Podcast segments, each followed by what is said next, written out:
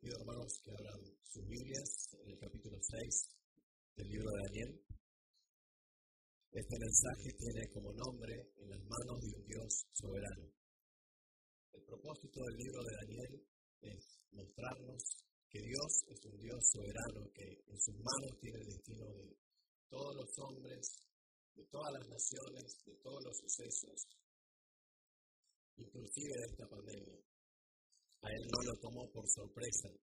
De hecho, muchos quizá de los que hoy estén aquí o nos estén viendo por internet, haya sido el medio de Dios para que hoy estén en Cristo.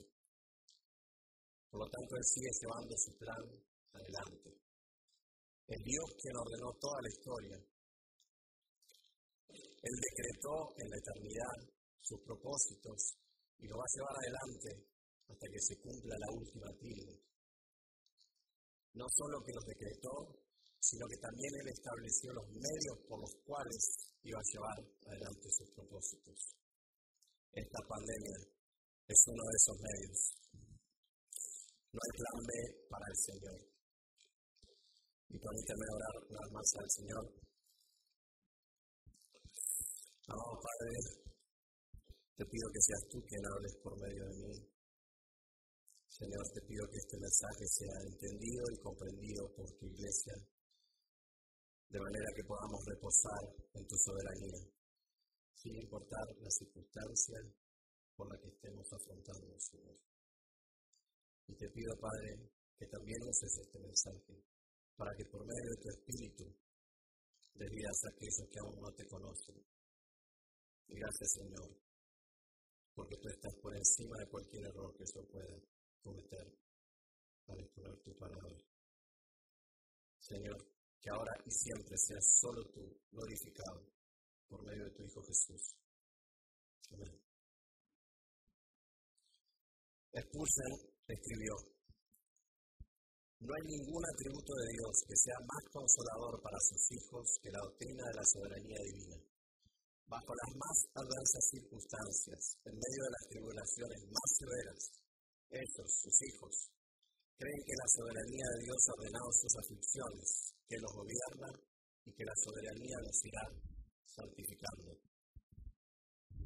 El capítulo 6 del libro de Daniel nos narra una historia verídica que sucedió hace 2600 años atrás aproximadamente. Pero esta historia forma parte de una gran historia, que es la palabra de Dios, que es la Biblia, y apunta a una gran persona y a una obra que es la de nuestro Señor Jesucristo. En Salmos 102, versículo 18 dice, esto se escribirá para las generaciones futuras, para que un pueblo aún por crear alabe al Señor. En 1 Corintios 10, 11 dice, estas cosas le sucedieron como ejemplo y fueron escritas como enseñanza para nosotros. Y el Señor mismo se encarga de mostrarnos que toda la palabra es, apunta hacia una sola persona y que es hacia Él. En Mateo, en Lucas, perdón, 24-27, el Señor iba camino a Maús con dos de sus discípulos que todavía estaban perturbados porque no entendían bien, el Señor había recién resucitado. Y el Señor les dice en Lucas 24, versículo 27, comenzando por Moisés y continuando por todos los profetas, les explicó lo referente a Él en todas las escrituras. Y teniendo esto en mente, vamos a entrar ahora en contexto para llegar al capítulo 6 de Daniel. Tras reiteradas advertencias del Señor a su pueblo para que abandone sus malos caminos, para que no adoren a otros dioses, para que lo adoren solamente a Él, que era el único Dios verdadero, Él enviaba una y otra vez, levantaba profetas. Pero el pueblo terco, duro, insistía en apartarse de Él. Finalmente, el profeta Jeremías, en el capítulo 25, Dios lo utiliza a él para comunicarles a su pueblo que iban a ser llevados cautivos a Babilonia por 70 años en manos del rey Nabucodonosor. Pero Dios le dice también a su pueblo que después de 70 años, Él iba a levantar un rey que iba a permitir que su pueblo volviese a su tierra. Y el capítulo 1 del libro de Daniel comienza con el cumplimiento de esta profecía. En el año 605 Jerusalén cae a manos del rey Nabucodonosor y el pueblo judío, más precisamente Judá, el reino del sur, es llevado cautivos por el rey a Babilonia. Y el capítulo 1 también se nos dice que este rey Nabucodonosor le da órdenes a los jefes sus oficiales diciéndole que reclute a jóvenes para que le sirvan a él. Y este jefe de oficiales recluta cuatro jóvenes, entre estos uno de los cuales era Daniel, quien se dice en el capítulo 1 que se había propuesto en su corazón no contaminarse con ningún placer que el palacio o el rey le pudiera ofrecer. Y Dios le concede hacer gracia y lo vemos a Daniel sirviendo a lo largo de todo el libro, en lugares de prominencia al lado de los reyes. Y finalmente el capítulo 5 nos relata la caída del imperio babilónico, donde Dios por medio de una escritura en la pared le comunica al rey, en ese momento se era Nautonosor, era Belsasar, que su reino había finalizado y que ahora él, Dios, se lo iba a entregar al rey Darío de Media y de Persia. Y dice el capítulo 5, los dos últimos versículos, aquella misma noche fue asesinado Belsasar, rey de los caldeos, y Darío el Medo recibió el reino. Y si vemos y estudiamos la historia bíblica, vemos cuán rápido las naciones van creciendo, apareciendo y desapareciendo. Es Dios quien hace que una nación nazca y muera. Dice Isaías 40, versículo 15, He aquí, las naciones son como una gota en un cubo y son estimadas como un grano de polvo en la balanza. Es una declaración muy interesante para Dios, para los ojos de Dios. Las grandes potencias son como el polvo que hay en una balanza. Eso no interfiere nada en el peso, su peso es cero. Y así es como Dios estima, ve a las naciones. Daniel 2.21 dice, Eres quien cambia los tiempos y las edades, quita reyes y pone reyes. Y llegamos al capítulo 6 y lo que vamos a hacer es dividir este capítulo en siete escenas y vamos a utilizar una palabra que identifique cada una de esas escenas. La primera escena es promoción. La palabra clave es promoción. Y esto va del versículo 1 al 3. Versículo 1. Le pareció bien a Darío constituir sobre el reino 120 sátrapas que gobernasen en todo el reino. Y sobre esos tres funcionarios, uno de los cuales era Daniel, a quien estos sátrapas le cuenta para que el reino fuera perjudicado. Pero este mismo Daniel sobresalía entre los funcionarios y sátrapas, porque había en él un espíritu extraordinario, de modo que el rey pensó ponerlo sobre todo el reino. Darío la primera decisión política que toma es dividir todo el imperio en 120 provincias, poner un gobernador en cada una de esas provincias y por sobre estos gobernadores tres funcionarios, entre los cuales será Daniel, para que los intereses del rey no se vean perjudicados. Pero dice el versículo 3 que este mismo Daniel sobresalía entre los funcionarios Daniel pronto demostró ser más capaz que el resto de sus compañeros políticos. Y dice que el rey hizo planes para ponerlo por sobre todo el imperio como primer ministro. No solo dice que sobresalía, sino que aparte dice que él tenía un espíritu extraordinario. Y eso lo podemos ver en el capítulo 5, en el versículo 12, acerca de este espíritu que, que Daniel tenía se nos dice que era un espíritu de conocimiento inteligencia, interpretación de sueños, explicación de enigmas y solución de problemas difíciles. Pero no solo Daniel tenía esto a su favor, sino que él tenía experiencia. Él había servido por varios años a todos los reyes anteriores. Él era sin lugar a dudas el hombre indicado para servir como primer ministro. Era el hombre que cualquier rey quisiera tener a su lado.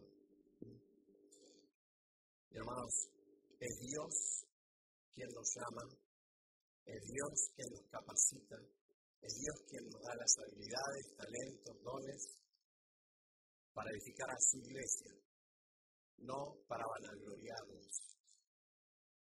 Pablo dice en 1 Corintios 4:7, porque ¿quién te distingue? ¿O qué tienes que no hayas recibido? Y si lo recibiste, ¿por qué te glorías como si no lo hubieras recibido? Y Jeremías 9:24 dice, mas el que se gloríe, gloríese de esto, de que me entiende y me conoce. Y hermanos, cada vez que conocemos y entendemos más a Dios, entendemos que nada somos sin Él. Dios dice, gloríense de eso, que me entienden y que me conocen. Entonces Dios coloca con talentos y habilidades a Daniel. Lo pone en el lugar que él quería. Permite Dios que este rey a quien él levantó vea esas cualidades en, Daniel y lo pone por sobre todo el imperio. O sea que ¿quién estaba promocionando a Daniel? Dios. Dios estaba orquestando todo para llevar a cabo sus propósitos. Pasamos ahora a la segunda escena, que es el complot. Ahora bien, cuando un hombre es elevado por Dios a un lugar de prominencia, cae cierta dificultad y siempre hay un precio que pagar. Y lamentablemente esto no solo sucede en el mundo secular, en los trabajos, sino también en la iglesia, dentro del cuerpo de Cristo. Y es porque el pecado, si bien ya no tiene poder sobre nosotros, pero nos acompaña muy de cerca y siempre nos está perturbando. Y es sorprendente cuando alguien es elevado por Dios a un lugar como los corazones de, algunas personas se vuelven amargadas, empieza a haber odio, celos, competencia, aunque esa persona nunca haya hecho nada. El hombre se acerca a un pastor piadoso, ya muy mayor. Él dice que sirvió por muchos años fielmente, predicando fielmente la palabra de Dios y las multitudes siempre iban donde él predicaba. Pero así como si nada, un joven de 20 años llegó y las multitudes no empezaban a seguirlo a él, sino que lo empezaban a seguir al joven. Y cito lo que él escribió, este pastor ya grande. Cuando la multitud que venía domingo tras domingo comenzó a acercarse al joven, la envidia y los celos comenzaron a entrar en mi corazón y comenzaron a devorarme. Hasta que clamé a Dios, confesé mi pecado y el Señor comenzó a poner en mi corazón alabanza en súplica e intercesión por el joven Spurgeon. Hasta que llegó el día que cada victoriosa predicación, predicación que Spurgeon daba, la sentía como si yo mismo lo hubiera ganado. Dios me había dado la victoria al sanar mi corazón. Ahora, esto, hermanos, no, siempre es así. Y, nosotros tenemos el mejor ejemplo que es, ¿quién quisiera matar a nuestro Señor Jesucristo? Pero sin embargo lo hicieron. Sí, era el plan de Dios llevar a su Hijo a la cruz. Pero como vivimos antes, Él estableció los medios.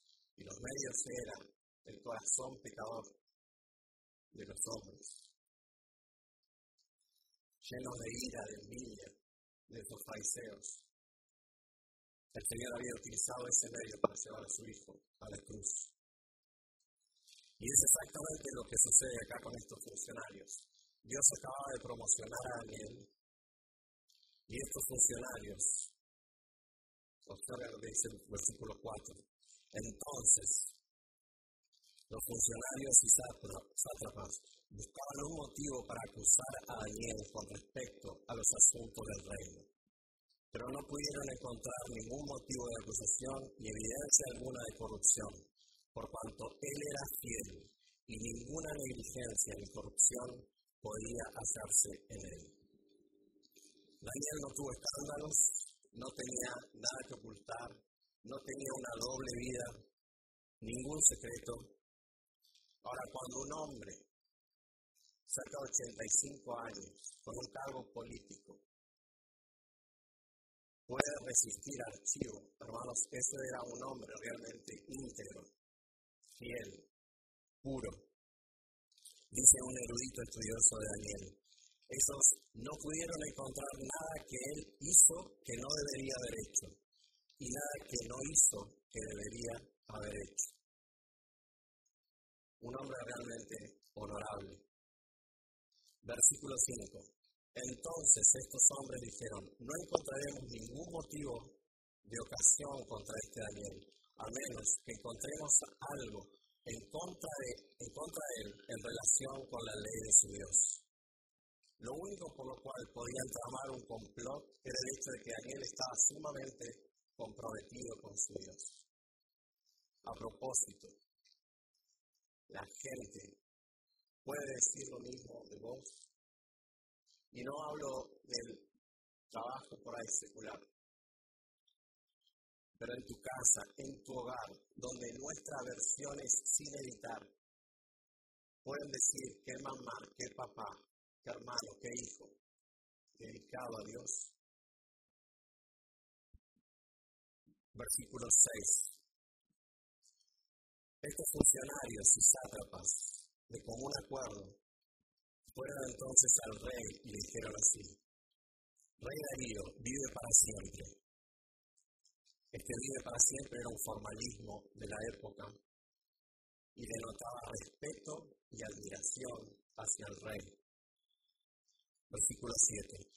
Todos los funcionarios del reino, prefectos, sátrapas, altos oficiales y gobernadores han acordado que el rey promulgue un edicto y ponga en vigor el mandato de que cualquiera que en el término de 30 días haga petición a cualquier dios u hombre fuera de ti, oh rey, sea echado en el foso de los leones. Ahora, esto simplemente era una intimidación, eso van con engaño, y le dicen que todos los funcionarios, y eso no era verdad, porque seguramente a Daniel ni siquiera hicieron partícipe de esto, y era el primer ministro. Pero ellos van y dicen, todos los funcionarios del reino, y luego dicen, queremos que seas Dios por 30 días, queremos regalarte, rey, porque tú eres digno de que seas Dios por 30 días. Y todo aquel que haga en el lapso de 30 días alguna petición, algún hombre o Dios que no sea tu rey, merece la fosa de los leones. Bueno, imagínense a Darío, que todo tu equipo político venga y te quiera obsequiar tal cosa. ¿no? La idea era que el rey se infle con su ego y ellos estaban logrando eso. Y estas personas habían logrado que el ego del rey se fuera por las nubes y ahora van a presionarlo. Y le dice en el versículo 8, ahora pues, rey, oh rey, promulga el mandato y firma el documento para que no sea modificado conforme a la ley de los medios y los persas, que no puede ser revocado. Ahora no se sabe mucho acerca de esta ley, lo único que se sabe es que una vez que se firmaba y salía, no podía ser violada bajo ningún punto de vista. Entonces estos hombres van, tocan el punto débil del rey, su ego, y el rey, ¿qué hace? Versículo 9. Por tanto, el rey Darío firmó el documento, esto es el mandato. Listo, ahí estaba la ley. No había vuelta atrás. Aquel que hiciera algo pidiera algo que no sea al rey Darío, merecía la fosa de los leones. Y llegamos a la tercera escena. Entonces, Dios promociona a Daniel, estos funcionarios traman un complot y ahora vamos a la tercera escena con la perseverancia. Versículo 10. Cuando Daniel supo que había sido firmado el documento, entró en su casa. En su aposento superior había ventanas abiertas en dirección a Jerusalén. Y como lo solía hacer antes, continuó arrodizándose tres veces al día, orando y dando gracias delante de su Dios. ¿Pueden ver esto, hermanos? Dice que Daniel se enteró de este decreto. Y él lo dijo, Señor, ¿por qué me metes en esta prueba, Señor? ¿Por qué qué hice? No. Él simplemente siguió orando, y no solo orando, sino que dando gracias. Y seguramente él estaría haciendo lo establecido por David en el Salmo 55, que dice, de tarde y mañana y a mediodía oraré y clamaré. Tres veces al día hacía su súplica. Y luego, más tarde, el hijo de David, el rey Salomón, construyó el templo en Jerusalén. Y cuando terminó de construir ese templo, reunió a todo su pueblo y hizo una oración al Señor. Esa oración la pueden encontrar en Primera Reyes capítulo 8. Pero miren estos versículos, el 44 y el 45, lo que decía parte de esa oración que Salomón le estaba haciendo al Señor. Cuando tu pueblo salga a la batalla contra su enemigo, por cualquier camino que tú lo envíes, y oren al Señor vueltos hacia la ciudad que tú has escogido y hacia la casa que he edificado a tu nombre. Escucha desde los cielos su oración y súplica y hazles justicia. Daniel estaba no solo entregando su causa al Señor, sino que estaba obedeciendo la palabra. Y estaba firme en quien él había puesto su fe. Él entregó la causa al Señor versículo 11. Entonces estos hombres de común acuerdo fueron y encontraron orando y suplicando a Daniel delante de su Dios. Hermanos, esto no lo hice, pero yo creo que ni bien tuvieron el decreto, no esperaron una hora, no esperaron la semana siguiente, fueron directamente a su casa y lo encontraron a Daniel orando, como lo hacía todos los días de su vida. Ahora la pregunta es si Daniel podría haber sido un poco más discreto, Pero la verdad es que Daniel, su actitud, su espíritu, su devoción al Señor, su integridad, esto era imposible para Daniel, dejar de hacer algo con relación a su Dios. Él siempre tuvo una actitud correcta, tenía un espíritu superior él simplemente perseveraba. Y llegamos a la cuarta escena, la acusación. Entonces, luego de obtener los funcionarios la prueba que necesitaban para acusar a Daniel, van inmediatamente al rey para acusarlo de, deslealtad y desobediencia. Versículo 12.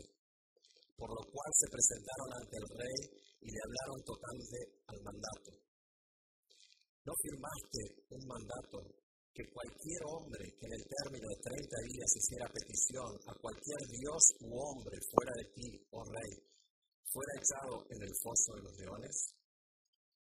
Ahora le estaban poniendo al rey en una situación difícil. Y él respondió y dijo, la orden es cierta, conforme a la ley de los medos y los persas, que no puede ser revocada. Y ahora viene la, la acusación, versículo 13. Entonces ellos respondieron y dijeron al rey, Daniel, que es uno de los deportados de Judá, y esta expresión, que es uno de los deportados de Judá, lo hacen en forma despectiva, porque ese deportado era el primer ministro, el jefe de ellos, pero lo que le quieren comunicar al rey acá es, ese Daniel, que es de otro país, que no es de nuestro pueblo, pero que tú pusiste encima nuestro, no te hace caso, oh rey, ni al mandato que firmaste, sino que tres veces al día hace su oración. ¿Era eso verdad? Bueno, Daniel era un siervo fiel, leal al rey, mientras tanto no le, le obligasen a violar sus principios cristianos. Él consideraba al rey del modo que un rey debía ser considerado. Hechos 5:29 nos dice, es necesario obedecer a Dios antes que a los hombres. Entonces estos hombres tuercen la información para obtener lo que ellos querían, que era matar a Daniel. Y lo mismo le ocurrió a nuestro Señor Jesucristo. Cuando los fariseos lo acusan delante del tribunal civil, en Lucas 23.2, dice, y comenzaron a acusarle diciendo, hemos hallado a este que pervierte a nuestra nación, prohibiendo pagar impuestos al César. Eso era mentira.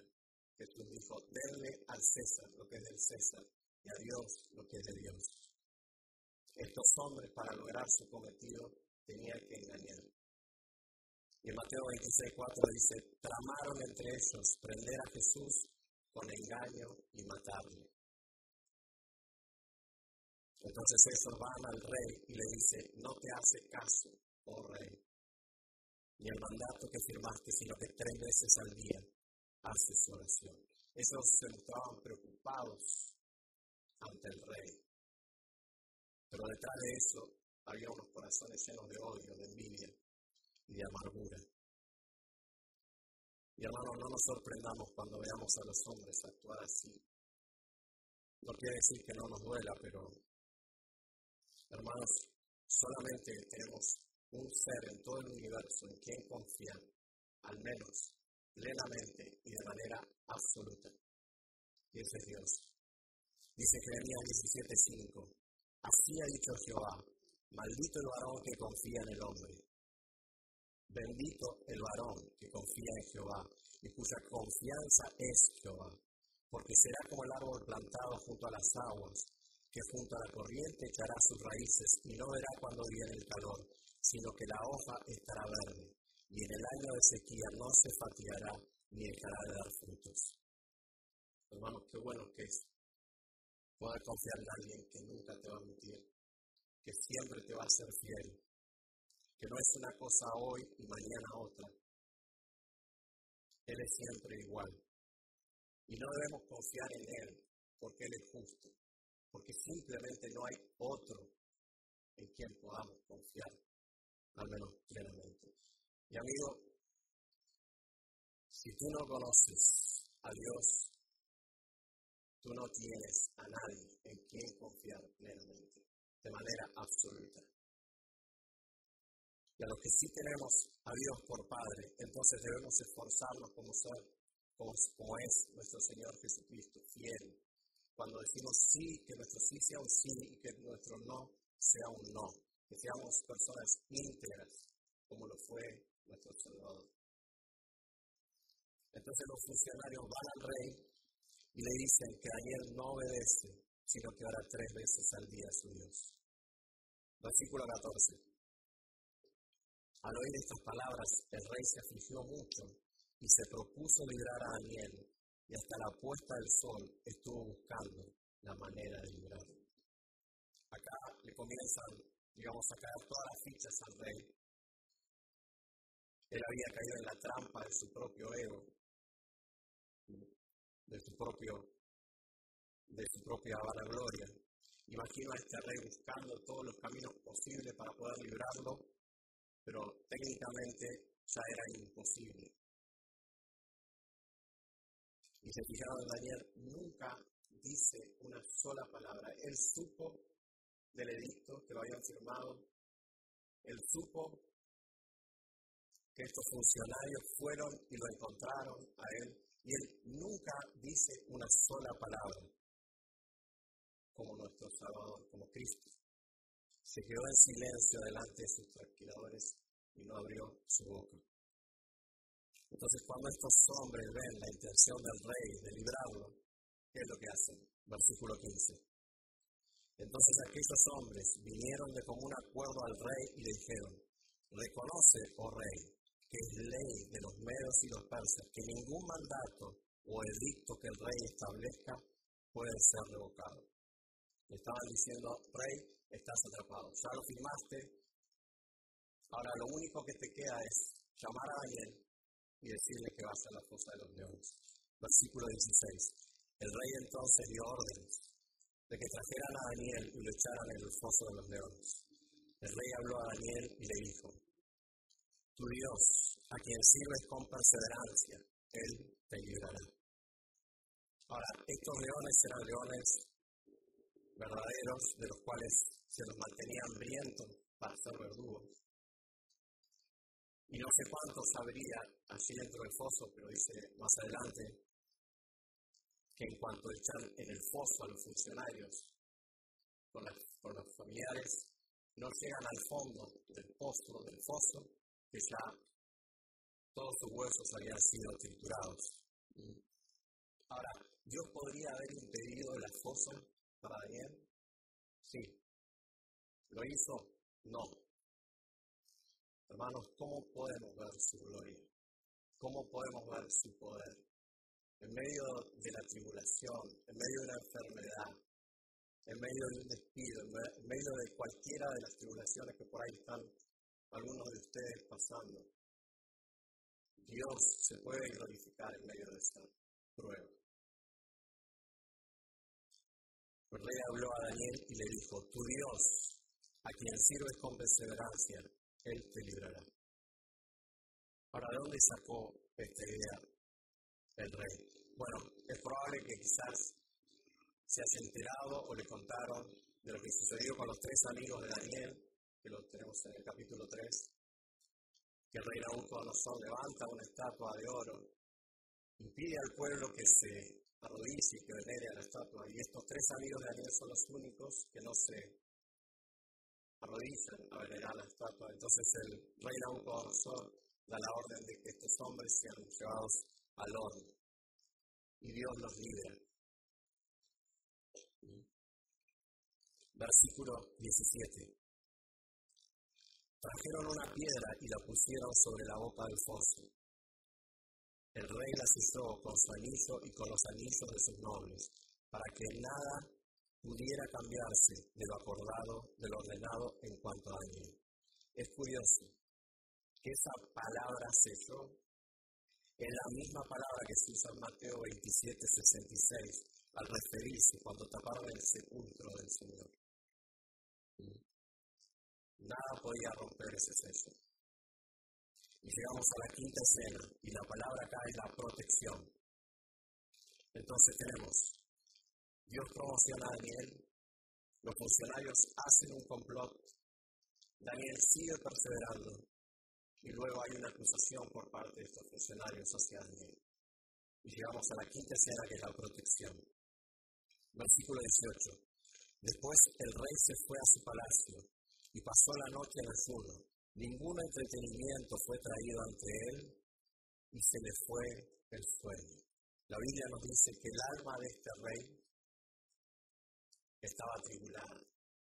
No había nada que podía hacer acallar la conciencia de este rey. Este rey era un hombre poderoso y tenía todo a su alcance. Todo lo que un hombre sin Dios desea que anhelan fervientemente. Poder, fama, riqueza, dinero, mujeres, autos, etcétera, etcétera. Este rey tenía todo, pero dice que su alma no podía estar en paz. Se le fue el sueño y el hambre.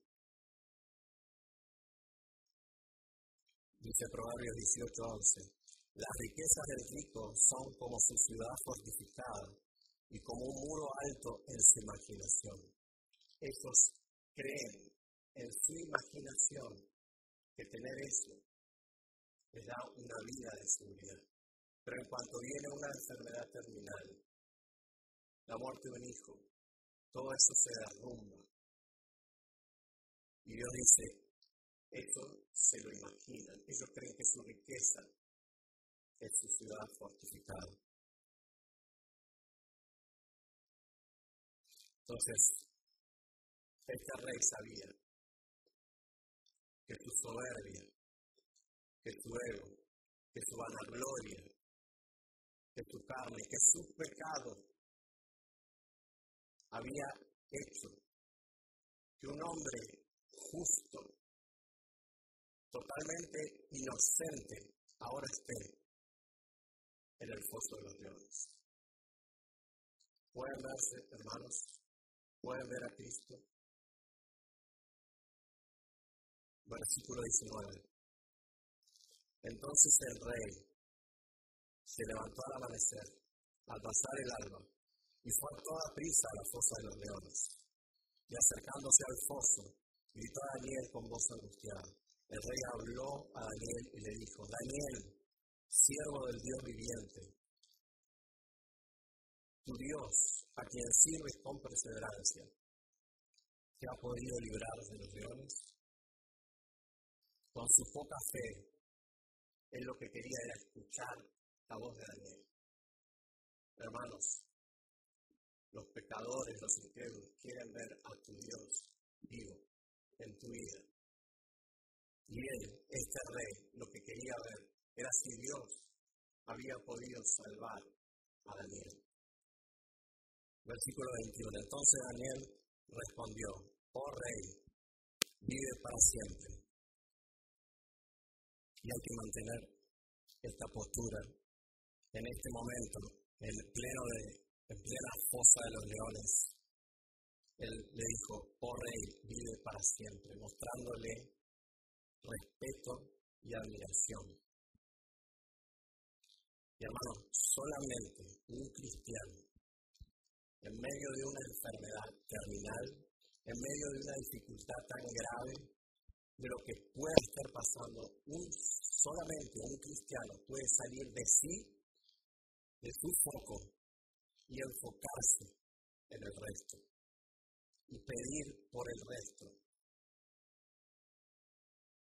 En el medio de esa prueba, estaba dándole respeto y admiración. En medio de leones hambrientos, él estaba saliendo de sí, y la prueba de esto más grande es nuestro Señor Jesucristo. Él era 100% Dios, pero era 100% hombre. Y él sufrió el dolor físico, él sufrió los clavos, él sufrió los golpes, él sufrió la corona de espinas, él sufría la vergüenza de estar desnudo y que la gente lo estuviera observando. Se burlaba de él. Pero no solo eso. Él sufrió cuando sintió la separación Dios. Porque tu pecado y mi pecado estaban cayendo sobre él.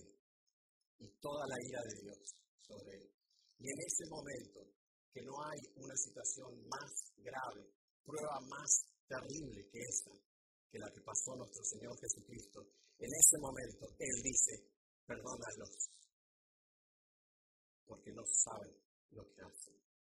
Hermanos, solamente un cristiano puede saber y puede sentir lo que el Señor sintió en ese momento.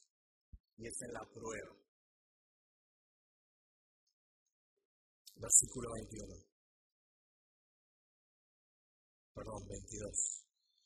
Y Dios envió su ángel que cerró la boca de los leones. El Salmo 34, 7 dice que el ángel de Jehová acampa alrededor de los que le temen y los defiende. Y amigo, nuevamente, si no tienes a Dios por Padre, no solo no tienes a nadie en quien confiar, sino tampoco tenés quien te defienda. Mi Dios envió su ángel, que cerró la boca de los leones, y no me han hecho daño alguno, porque fui hallado inocente ante él. Tampoco ante ti, oh rey, he cometido crimen alguno. Y es interesante que él se defiende una vez de que Dios lo hace pasar por la prueba y de que lo salva. Él puso su vida en las manos de Dios. Y después de que Dios lo salva, entonces ahí Él se defiende, no antes. Versículo 23. El rey entonces se alegró mucho y mandó a sacar a Daniel del foso. Cuando Daniel fue sacado del foso, no se encontró en él lesión alguna, porque había confiado en su Dios. Dice el comentario de MacArthur, Dios honró en público la fe de Daniel con el propósito de mostrar su gloria. Ahora, no siempre es de este modo, hermanos. A lo largo de, de la historia vemos a mártires que han sido hombres fieles al Señor, pero sin embargo fueron mártires y dieron su vida. Isaías fue cortado a la mitad, Pedro fue crucificado boca abajo, Pablo fue decapitado. Creer en Dios no significa que los leones no te vayan a comer.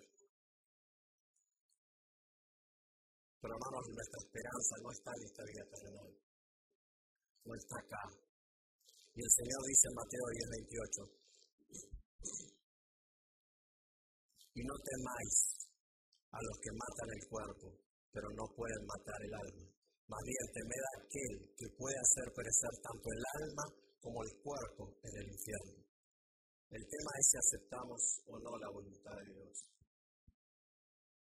Si el Señor nos hace pasar por la prueba y nos deja con vida, gloria a Dios.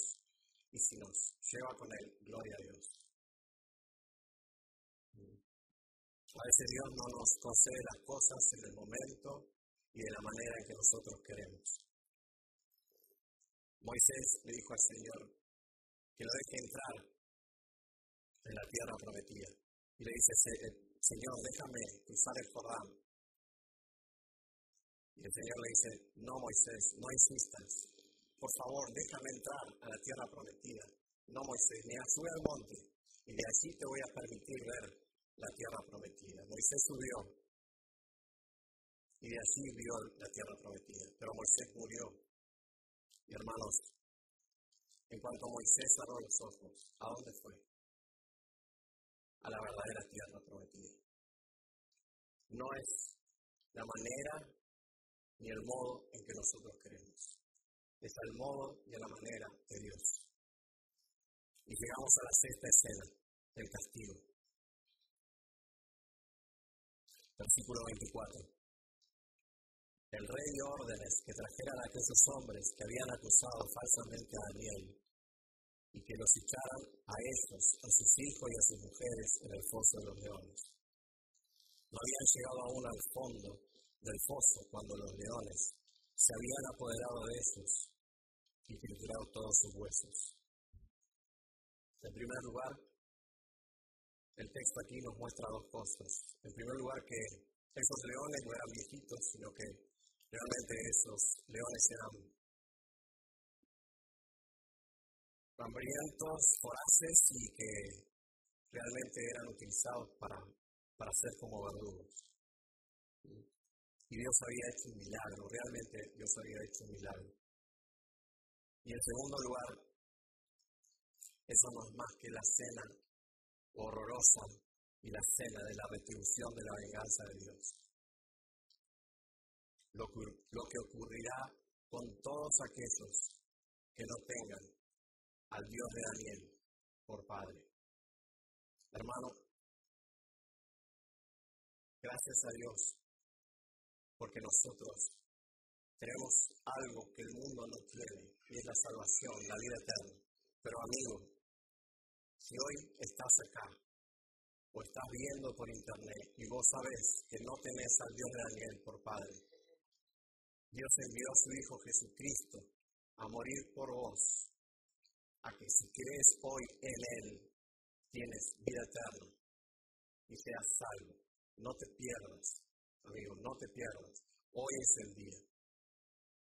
Así como las naciones son estimadas como polvo en una balanza, así es nuestra vida. Si hoy escuchas la voz de Dios, Amigo, no te pierdas. Arrepentite, confesar tus pecados al Señor y poner tu fe en Él. Llegamos a la última escena y es la proclamación. Es obvio que este rey fue fuertemente impactado por la fe de Daniel. Y no sabemos más nada acerca de este rey. Lo que sí sabemos es que la devoción de Daniel, de un hombre, impactó profundamente en la vida de este rey. Dice el versículo 25 al 27. Entonces este rey Darío escribió a todos los pueblos, naciones y lenguas que habitaban en toda la tierra, que abunde vuestra paz. De parte mía se proclama un decreto de que en todo el dominio de mi reino todos teman y tiemblen delante del Dios de Daniel, porque Él es el Dios viviente, el que permanece para siempre, y su reino no será destruido y su dominio durará para siempre. Él es quien libra y rescata, hace señales y maravillas en el cielo y en la tierra. El que ha librado a Daniel del poder de los leones. Cuando vas a lugares seguramente te vas a topar con gente que no conoce a Cristo y lo que Él hizo en tu vida. Predica el Evangelio. Sé testimonio para ellos. Y pidámosle al Señor gozo nosotros deberíamos ser los hombres más gozosos de toda la tierra por haber sido salvos. Y que los pecadores vean ese gozo en medio de la dificultad, en medio de tu prueba, como lo vio el rey, el Darío, el rey en Daniel. Dice el Salmo 51, Restitúyeme el gozo de tu salvación y sosténme con un espíritu de poder entonces enseñaré a los transgresores tus caminos y los pecadores se convertirán a ti. Pidamos de gozo al Señor. Versículo 28, último versículo. Y este mismo Daniel perseveró durante el reinado de Darío y durante el reinado de Ciro el Persa. El Nuevo Testamento honra la fe de este hombre. Hebreos 11:33 dice, quienes por la fe conquistaron reinos, hicieron justicia, obtuvieron promesas y cerraron boca de leones. Y para concluir, hermano, ¿quién se lleva la gloria en este capítulo? ¿Daniel? No. Daniel simplemente era el instrumento que Dios usaba para llevar adelante sus propósitos y para mostrar que Dios no se olvida del pacto que le hizo Abraham en Génesis 12, cuando le dijo, haré de ti una gran nación y en ti serán benditas todas las familias de la tierra. Él sigue llevando adelante su plan. Y Dios usa a hombres fieles que estén dispuestos a servirle con un corazón honesto, que no busquen su propia vanagloria, sino que busquen servir a Él, el Dios único y verdadero, para seguir llevando adelante su plan. Daniel conocía muy bien a su Dios y sabía en quién había puesto su fe. Él sabía que había dado su vida y dejado su vida en las manos de un Dios soberano. Vamos a ver. Padre, gracias por tu palabra. Es por ella que podemos conocerte, que podemos estar seguros de que tú eres un Dios soberano, Padre. Si no fuera por tu soberanía, por tu gracia, todos nosotros estaríamos sin consuelo, Señor. Gracias por haber tendido un camino hacia ti al enviarnos a tu Hijo Jesucristo, Señor. Gracias por el Evangelio. Señor, te pido por mis hermanos, por todos aquellos que hoy están pasando por pruebas, Señor, que tú te le reveles a sus vidas como un Dios soberano, que no hay nada que se te escapa, Señor, que todo y cada una de las cosas que están pasando, Señor, está en tus manos y con el propósito, Señor, de hacernos cada vez más parecidos a tu Hijo Jesucristo. Señor, bendice a mis hermanos, a todos aquellos que nos están viendo por internet, Señor, Bendice a nuestro pastor, a su familia. Y Señor, te damos muchas gracias, Padre, por este privilegio que tú nos das de compartir y alabar al único Dios soberano que es tu Señor. En el nombre de Jesús. Amén.